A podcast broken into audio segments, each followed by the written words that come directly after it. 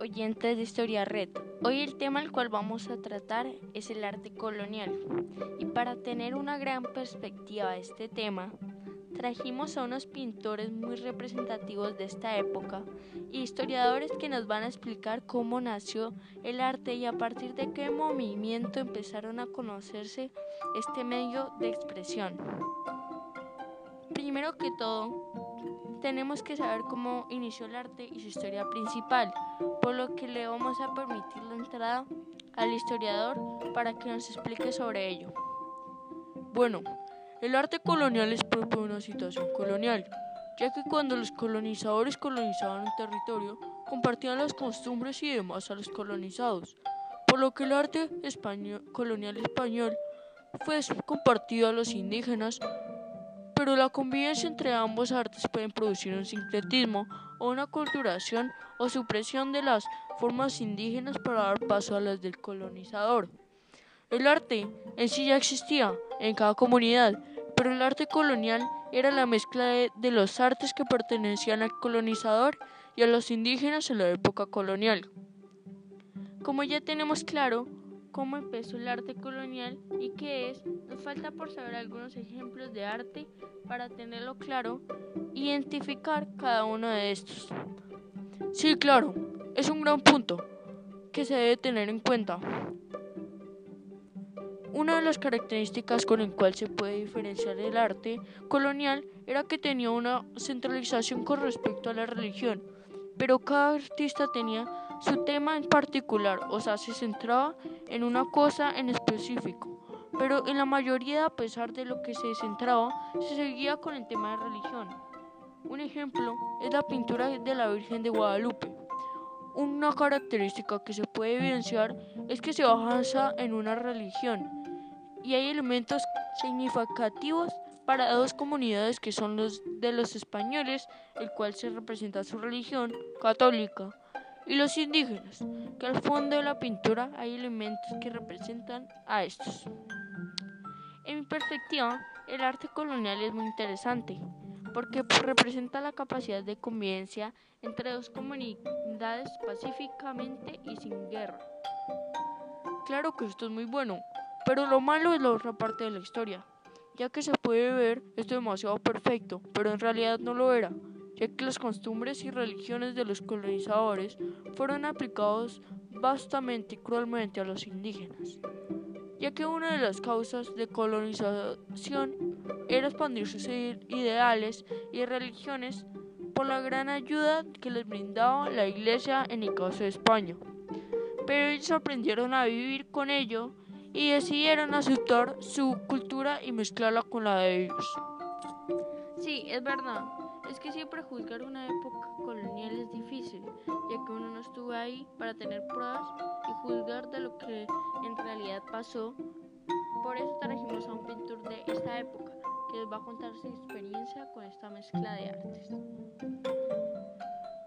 Buenos días a todos, yo me llamo Baltasar Figueroa y se me hace llamar el viejo.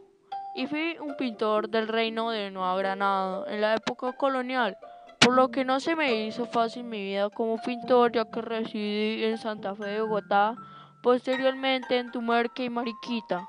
Contraje matrimonio con doña Catalina de Suicedo, de la cual tuve tres hijos llamados Melchor Gaspasar, nacido en 1594, y Bartolomé, que luego habrían de ser pintores siguiendo mis pasos, ya que como se considera soy el iniciador del arte colonial.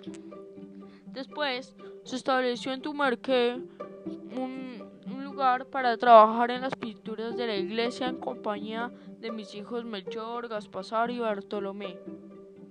Ahora que ya sabemos una parte de su historia en esta época colonial, por favor cuéntenos por qué se le considera el iniciador del arte colonial eh, neogranadina y por qué es tan especial para este arte eh, por el impacto o la huella que dejó usted.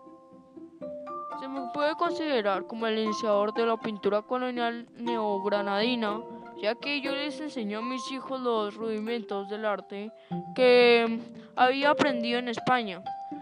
Mis hijos y mis nietos fundaron más tarde el famoso taller de Figueroa en el cual se habrían de formar los grandes maestros de la colonia, por lo que el impacto que dejó en esta época fue el conocimiento del arte español a mis hijos y mis nietos. Y ellos lo aprovecharon y de este hicieron una forma de enseñárselo a los demás y se crearon grandes maestros. Fuiste tú y tus hijos un gran desarrollo del arte colonial por tener la tarea de compartir el conocimiento. No todos podrían tener las agallas de hacerlo. Gracias por lo que hiciste por las personas que tenían el conocimiento de que era el arte y les diste la oportunidad de entrar a ese maravilloso mundo que podría extraerlos de la terrible situación que se vivía en ese tiempo. Sí, de hecho, yo siempre pienso que el arte fue como un escape de la situación de violencia y guerra de la colonia para mí por lo que yo quería compartirlo a los demás para poder mejorar la situación. Bueno, ahora quiero saber cuáles fueron tus pinturas más reconocidas y puedes nombrárnosla. Claro, sería un gusto. Son las pinturas de la iglesia de Tumerqué, las cuales ejecuté en compañía de mis hijos mayores. De ellas hay más de 15 telas que representan los misterios de la vida de Jesucristo erróneamente atribuidas a Vázquez. Entre los más notables podemos mencionar los despedazos de la Virgen, el nacimiento, la purificación, la huida de Egipto y demás. Gracias. En conclusión, se puede decir que el arte tuvo eh, aspectos buenos y malos, pero según lo que hemos indagado en mi perspectiva, hay más buenos que malos. Los aspectos negativos se trata de que los colonizadores forzaban con castigos y demás a los indígenas o a los invadidos que, siguieran las mismas religiones que los colonizadores, por lo que me parece que este arte no nació de una forma muy natural, pero igual tiene su brillo y su propia naturaleza o esencia.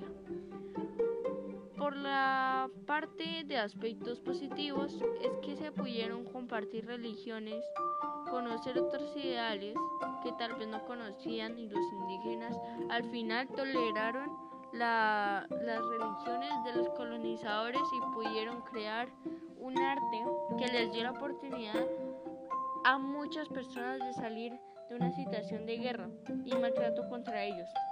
Por lo que pienso que el arte colonial es bonito, sino que como inició la mezcla de culturas, sí fue violento de parte de los colonizadores. Con esto terminamos nuestro podcast. Esperamos que les haya gustado y estén pendientes de nuestro nuevo podcast en Historia Red. Siga aprendiendo de historia con nosotros. Hasta la próxima.